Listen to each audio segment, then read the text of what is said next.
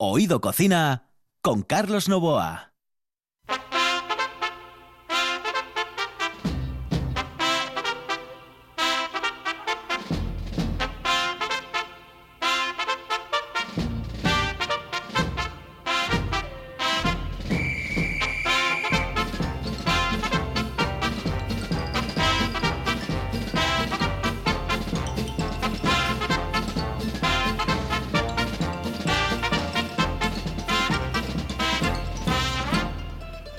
Saludos amigos, muy buenas noches. Esta es la sintonía de RPA y estamos en Oído Cocina.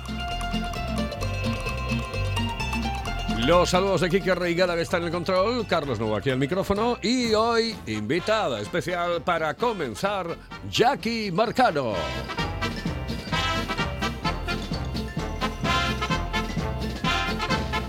Jackie, buenas noches, saludos cordiales, ¿cómo estás? Muy bien, Bueno, estás muy bien, eso está absolutamente claro y se ve a la legua. Gracias, Pero gracias. Pregunto, en, en, eh, como estado de ánimo, después del Blue Monday de ayer, ¿cómo estás? Muy bien, he Muy bien. sobrevivido. Has sobrevivido al día de ayer, sí, Sí. señor, que fue el día más triste del año.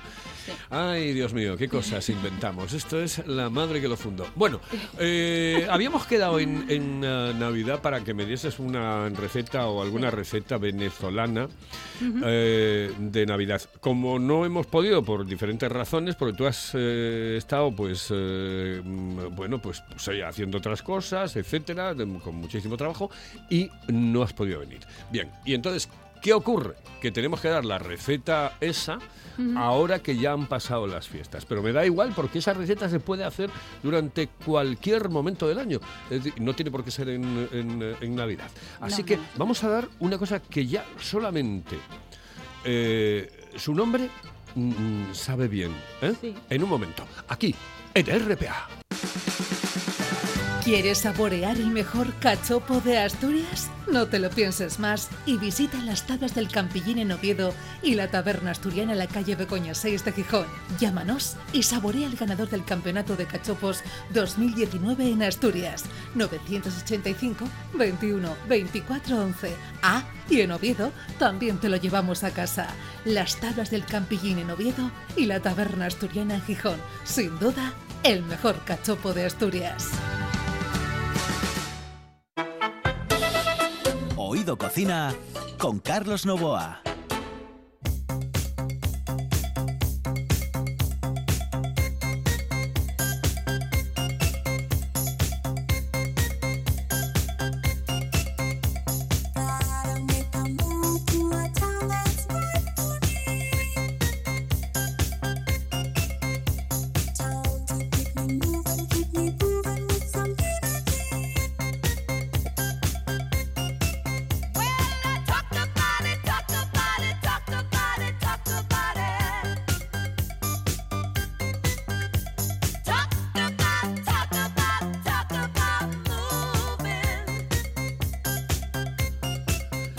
Eh, esta es una canción de Lips Inc. eh, con eh, ese sello maravilloso del Funky Town, Funky Town.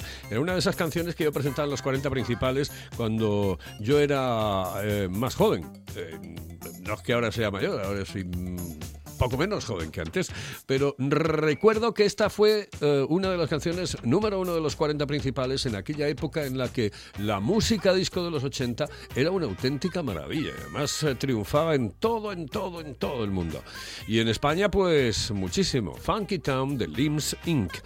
Bueno, mm, Jackie, vamos a irnos con esa receta. Es el eh, pan de jamón. Así es. Jope. Es que eso, es que ya solamente, solamente ese nombre Sí. ya me parece maravilloso. Sí, Pan de jamón. La verdad que está riquísimo. Es un plato tradicional de la comida venezolana en Navidad, que nunca faltan las mesas navideñas, pero que se puede comer perfectamente en cualquier época del año. ¿eh? Sin duda a mí me recuerda a mi infancia, ¿no? Porque lo Ajá. hacía mi abuela, lo hacía mi madre y ahora lo hago yo en casa con mis niños, intentando mantener esas pequeñas tradiciones que me quedan, ¿no? de mi país tiene- de nacimiento. Tienes que mantenerlas toda Sí. la vida. Solo que también comemos un trocito y lo acompaño con un culín de sidra, Hombre, digamos, claro, para claro, combinar, claro, ¿no? de todo un poco. Hay que fomentar eso en, en los niños y seguir manteniendo ambas tradiciones, ¿no? Bueno, ¿qué necesitamos para hacer esta receta? Bueno, el pan de jamón es elaborar básicamente un pan, ¿eh? Un pan normal con su levadura, agua, harina, harina de trigo, evidentemente sal y demás. Solo que en la masa le vamos a ir añadiendo unas seis cucharaditas de leche templada, ¿no? Digamos para que el pan quede como más em- esponjoso y más tierno. Elaboramos esa masa de pan tradicional y la dejamos reposar tapada ¿eh? con un pañito y en una zona no muy fría para que la masa crezca. ¿eh? La dejamos reposar alrededor de una hora y la vamos vigilando, ¿no? Mientras crece en la masa, ¿no? Mientras Sí. el- la levadura hace su trabajo, ¿no? Ajá. Una vez que la masa está lista, que la amasamos y se nos despega un poco de las manos, en una mesa pues es- eh, extendemos un poquito de harina, extendemos nuestra masa de pan con un rodillo, eh, no muy fina, y hacemos un rectángulo. Una vez que lo tenemos hecho, eh, añadimos eh, jamón york cocido, pero ahumado. Sí. eh, bacon, tiras de bacon ahumadas y lo vamos disponiendo, ¿eh? De manera, bueno, pues el que quede en el cuadrado todo bien distribuido. Luego le añadimos unas aceitunas sin hueso, eh, que yo suelo comprar algunas que traen rellenas de pimiento, pero sobre todo que, que nos tengan un sabor anchoa, ¿eh? O sea, es unas aceitunas mm, de la típica de manzanilla. Y pasitas, uvas pasas. O sea, la- la aceituna que no esté rellena de anchoa. No, sí puede ser de pimiento o si no, sin nada. Y, y ¿De- evidentemente, ¿De, pimiento está bien? Sí, sí, le queda rico, también le da un sabor Vale, perfecto. rico. Pues mira, de Pues pimiento. Me prefiero de pimiento. el jamón ahumado, la- el bacon, la, las aceitunitas y las pasas. Y luego nos disponemos a enrollarlo Mm. como si fuera un brazo gitano, Sí, ¿vale? Lo sellamos bien sí. y le, con la ayuda de un tenedor lo pinchamos para sacarle el aire a la, a la masa, a la harina, y batimos un huevo y con la ayuda de una brocha lo pasamos por encima para que quede más doradito. Ajá. Y, y luego ya, pues, al horno. Al horno lo dejamos unos, en unos 180 grados, alrededor de 45 o 50 minutos, depende de- del horno, ¿eh? Con calor arriba y abajo Sí. y listo. El, el- el horno lo tenemos eh, caliente. Precalentado, sí. Precalentado, Claro, como siempre, sí, sí, sí. Vale. Unos 15, 20 minutos antes lo ponemos, o mientras elaboramos el pan, lo precalentamos y ya lo tenemos listo y dispuesto para cuando terminamos de elaborar nuestro pan. Luego, cuando ya está cocido, digamos que lo, lo partimos en rebanadas y podemos, pues, ver, ¿no? Todos los ingredientes por dentro. Es un plato muy visual, muy, muy bonito y muy versátil, porque como, digamos que presenta esa mezcla de dulce y salado, el contraste de sabores, digamos que lo podemos utilizar, pues a veces yo lo desayuno o lo tomo para cenar o incluso mis hijos se lo toman en la ¿Y cómo, merienda. cómo queda? Bueno, queda como cualquier otro pan, evidentemente, Sí. de un día para otro. Exactamente, sí, sí, sí. se lo podemos meter en el horno eh, Sí. al día siguiente y, y te Y- queda bien, ¿no? Perfecto, o al microondas incluso. Y a veces corto un trocito, lo meto al microondas y está como Yo recién prefiero el hecho. horno, prefiero el horno. También, sí, sí, sí, sí. Y esto en Navidad pues se acompaña muchísimo de, de lo que allí llamamos pernil asado, que es como una pata de cerdo cocinada a baja temperatura y mm, con las tradicionales hallacas. ¿Las? Hallacas, que es otro de nuestro plato típico de Navidad, que es una especie de tamal que lo cocinamos envuelto en hojas de plátano y lo comemos sobre ellas una vez que está terminado. Es un plato bastante peculiar y, y es, digamos que estos tres, acompañados de una ensalada de gallina, lo tomamos en la noche Eso es un poco de más Navidad. complicado, ¿no? Sí, eso es, un poco, es un poco más laborioso, sí. Bueno, no, a ver si me Sí, lo sí, explicas otro día, ¿de acuerdo? Sin duda. Bueno, Jackie, saludos cordiales.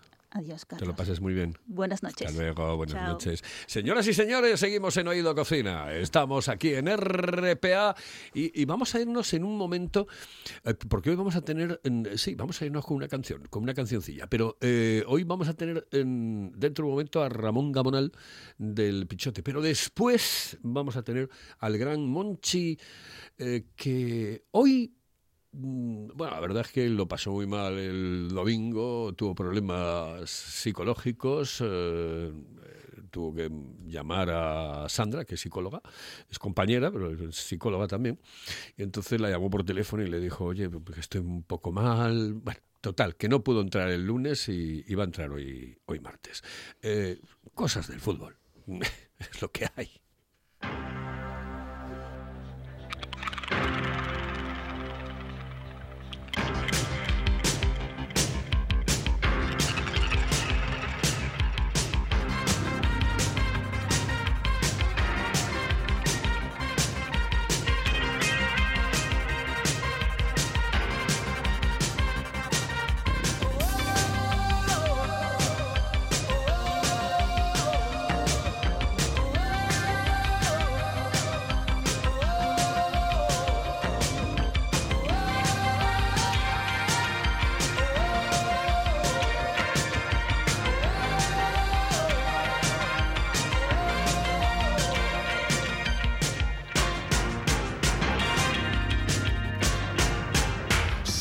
Y nos vamos directamente a un imperio gastronómico, el imperio gastronómico del Pichote, por cierto, que este fin de semana tuvo una idea espectacular, Ramón Gamonal, y era eh, la del eh, cachopo, el, el- el- el momento cachopo, momento cachopo. ¿Cómo fue el momento cachopo? Pues que se rebajaba el cachopo a los primeros 200 que llamasen por teléfono y de 20 se dejaba en 16. Y digo yo, pero esto es un chollo, un chollo, un cachopo, es impresionante.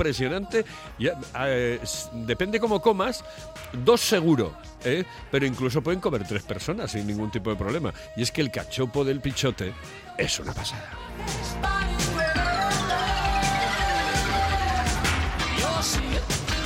Así que vamos directamente a comunicar con Ramón Gamonal. Ramón, buenas noches, saludos cordiales. Eh, buenas noches, Carlos. Buenas noches. Oye, ¿cómo fue lo de la operación Cachopo? No, no, muy bien, muy bien. A ver, lo que pasa es que nosotros eh, damos 25 al día, ¿eh? Porque tampoco tenemos capacidad. Entonces, lo que hacemos, vamos todos los días, ¿no? Sí. Pero bueno, 25 por día. Y nada, bueno, eh, no hay ningún problema, y menos en el fin de semana. Ya, pero bueno, eh, eh, decías que a los 200 primero que llamasen, ¿no? Sí, o sea, lo que pasa es que restringimos y vamos dando fechas para otros días, porque no la capacidad que tienes, eh, a la vez de atender lo tuyo propio, pues te restringe un poco. Claro Vas que la- cogiendo no- nota y, oye, pues mira, yo a mí reservado para el martes o para el miércoles o para el día que quieran. Y seguimos tomando nota. Ajá. Oye, por, por cierto que, bueno, ya sabes cómo están las cosas ahora, a ver, eh, con el tema de las terrazas y todo esto, vosotros preparados, ¿no? Bueno, a ver, preparados, nadie está preparado, ¿no?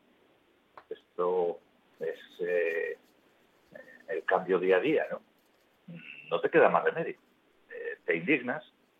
Eh, yo, sabes que eh, a veces soy muy crítico con los medios de comunicación y, y, y voy a personalizar. Aquí muchas veces quien decide las cosas es la Nueva España. Entonces, a cerrar y a cerrar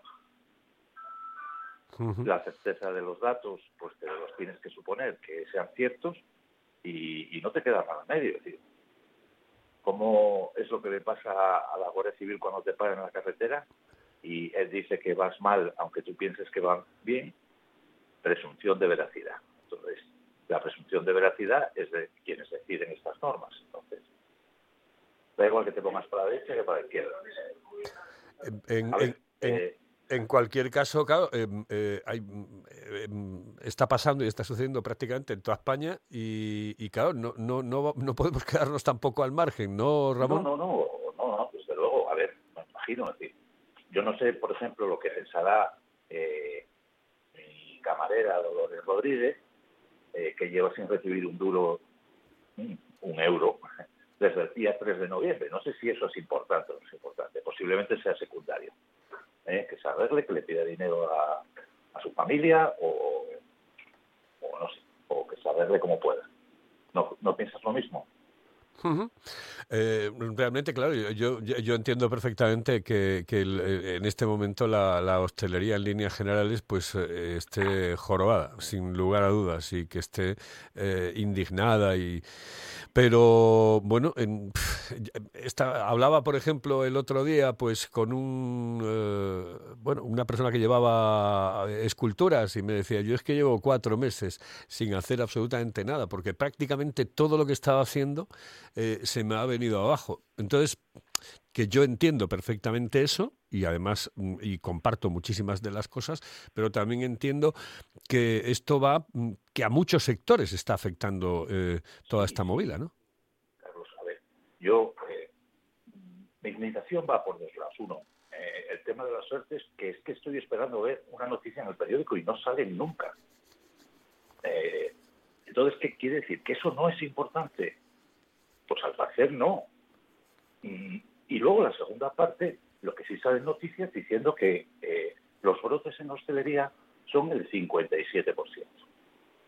Entonces, eh, vamos a establecer una diferencia. Si un camarero de un bar eh, se contagia, se contagia porque fue, eh, estuvo en su casa con Pepe Pérez eh, y llega al establecimiento donde trabaja y contagia a otro compañero, ¿eso qué es? ¿Un brote laboral o un brote en hostelería? Porque si trabajase, por ejemplo, en una ferretería, se consideraría un brote laboral. Entonces, eh, el 57% de los brotes los genera la hostelería. Mm, a ver, es que eh, yo digo una cosa, y toco madera. Yo llevo eh, los últimos, desde el día 3 de marzo, salvo cinco días que conseguí hacer unas pequeñas vacaciones, el resto de los días, que casi prácticamente son más de 300, aquí dentro más de 12 horas al día. Yo tenía que estar contagiado físico, fijo, no, fijísimo. Entonces, eh, el 57% de los brotes son en la hostelería o son alrededor de la hostelería, alrededor del comercio, alrededor de todo. No son eh, puros y duros de hostelería. No es que se contagien por estar en el bar. Se contagian por utilizar malas normas, se contagian como se contagian los que se, eh, se dedican a soldar hierro, camarero o como se contagian en Alimenta. Bueno, y, supongo tampoco, salen en el periódico. ¿eh? Y, supongo y supongo Ramón que, que, en esta profesión como en todas, ¿no? Es decir, los hay buenos, los hay malos. En mi profesión hay gente eh, que merece la pena y hay gente que no merece la pena. En, la otra también. Es decir, no hay profesión que digas tú, joder, aquí son todos unos santos eh, y todos cumplen y todos hacen y, y todos y todos son formidables. Que yo puedo ver y, lo, los he visto, mesas en los últimos siete días eh, en mi establecimiento, que perfectamente uno podía haber contagiado a otros tres. Porque las cuatro personas que estaban en esa mesa nos mantenían todas las normas que deberían de mantener. Pero era su grupo.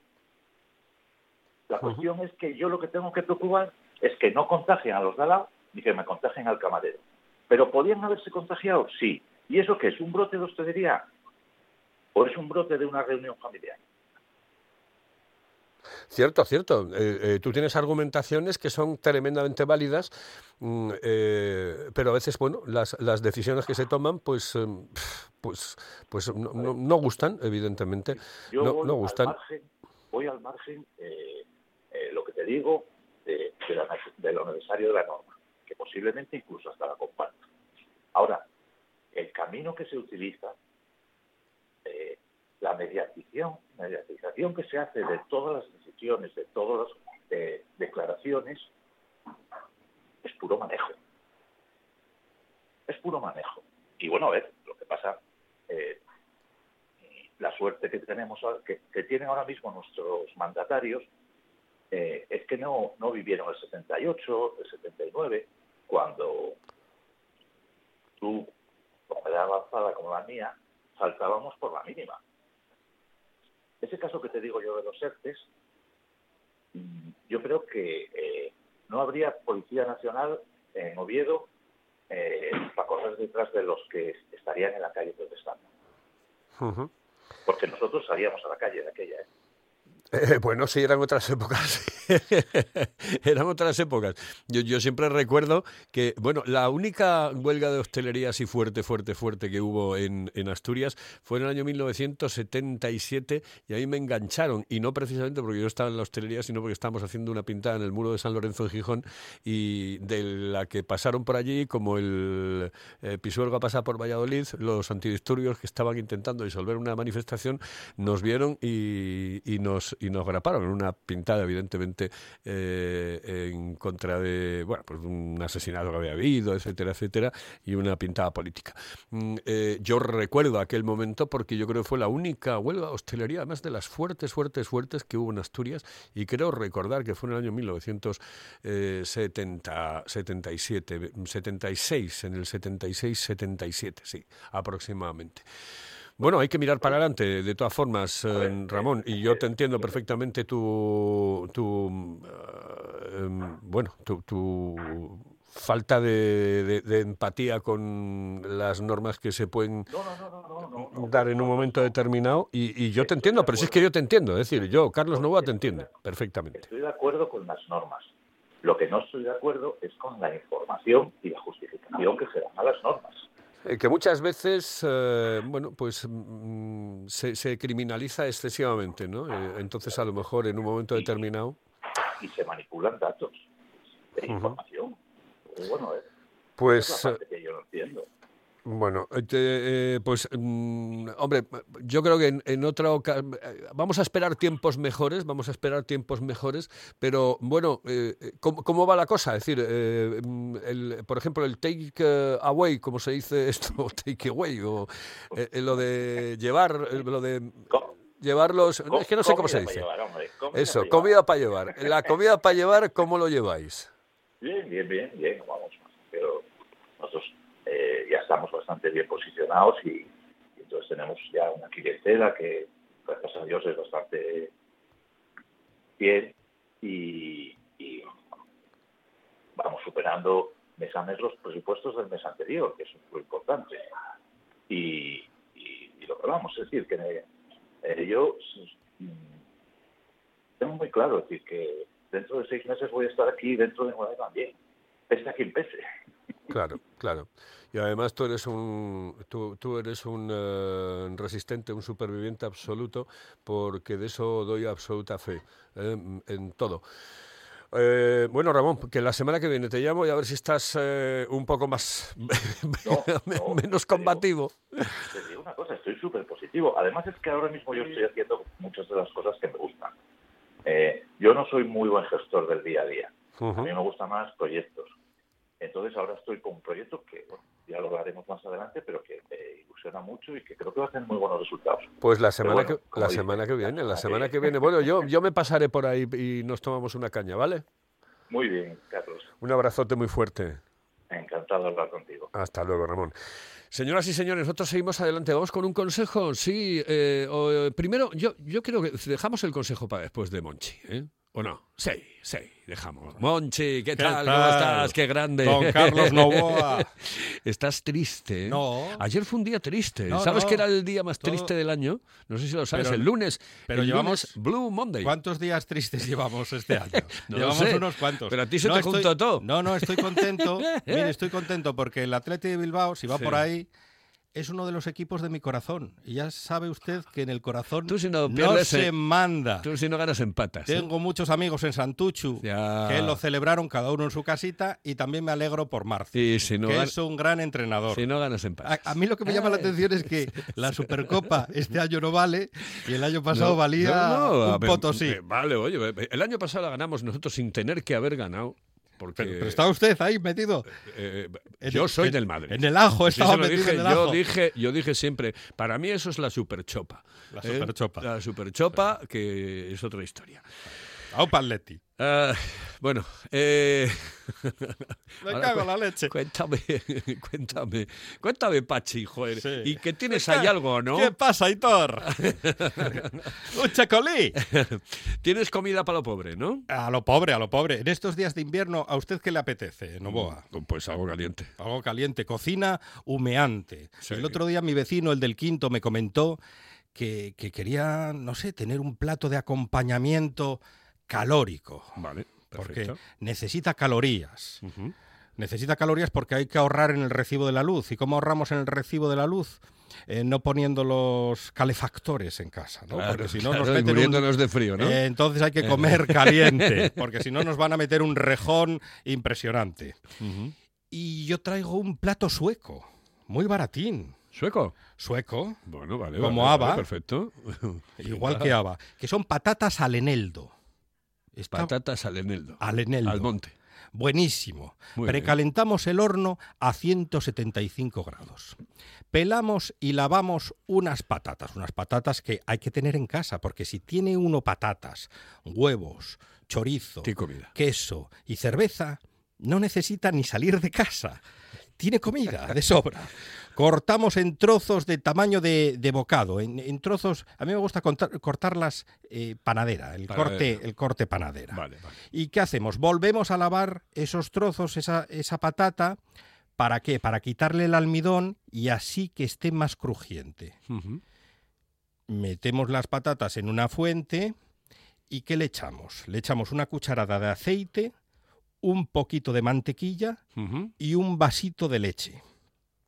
Lo mezclamos todo, al horno, lo sacamos a los 10 minutos, lo volvemos a mezclar, pero ahora añadimos sal, eneldo, no hay que pasarse con el eneldo, y pimienta negra.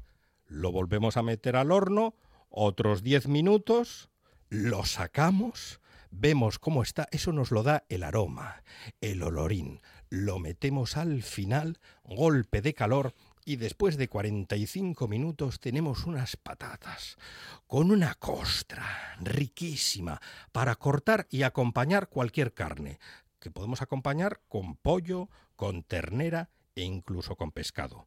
Buenísimo. Patatas hombre. al eneldo y además es que nos salen Con muy pescado, económicas. con pescado tiene que estar muy bien. Ahora, yo lo de la leche, no sé. Y no- un vasito. Un vasito, sí, sí, va a, que- va a quedar ¿Queda bien. bien con la leche? Va a quedar bien con la leche. ¿Qué- La, le- punto la leche. Pero, ¿y, y qué, qué- Es que no porque es entiendo que, el toque porque ese. es que cuando, cuando usted lo eh, crea una costra, la Sí. leche, y luego está, está riquísimo. Está riquísimo, le pone un poco de pollo por encima. Sí, sí, eso es como la costra nuestra, ¿no? Mm, la costra nostra. Mm. La ¿Sabe- costra nostra. ¿Sabe usted que la costra nostra, que, que mucha gente dice, la mafia, la mafia, esos italianos, nació en Italia? No, la mafia nació en España, en Aragón. Exactamente. Y luego viajaron a Italia, pero aquí los primeros, los primeros los españoles. Ay, ay, ay, ay, el rey de la costra verde. Eh, querido Monchi. Voy a sacar una camiseta así, costra verde. Costra verde, sí, sí, sí. Qué buen torneo aquel. ¡Ah, qué maravilla! Sí, señor, sí, señor. ¿eh? Había un torneo impresionante. Ahí. uf, Torneo Costa Verde. Eh, exactamente, el Costa Verde, el Costa Verde. La capital, cuando decía yo en, en las retransmisiones deportivas, yo siempre decía la capital del Principado y la capital de la Costa Verde. la siempre, Costa Verde. siempre. Yo siempre decía. ¿Y de Avilés? ¿No se acordaba de, de mi pueblo? Eh, músicos, son músicos. En Avilés Somos- son músicos. somos artistas La en capital musical, señoras y señores, en Oído Cocina. Hello, eh, señorita. ¿Sí? Excuse me. Eh, perdón. ¿Me puedo decir, por favor, dónde puedo comer el mejor cachopo? ¿Es cachopo de Asturias? Es cachopo, claro, pero el mejor Ah. de Asturias, no. El mejor de España y, y, vamos, y del mundo entero. No. En Oviedo, en el Pichote Café de la Tierra, en la Plaza Gabino Díaz Merchán. Pero mejor llame para reservar, ¿eh? Apunte. 984 28 29 27. 984 28 29 27. La calidad de un buen restaurante con el precio más accesible es posible. Barbados, en Asipo y el Centro de Transportes de Gijón. Menú del día con las mejores carnes, parrilla de escándalo y cocina casera exquisita. Barbados, mirando por tu economía, cuidando tu paladar. Además, te lo ponemos muy fácil. Parking privado y amplia terraza. Barbados, en el polígono de Asipo y el Centro de Transportes de Gijón. Si vienes, vuelves. Oído Cocina. Con Carlos Novoa.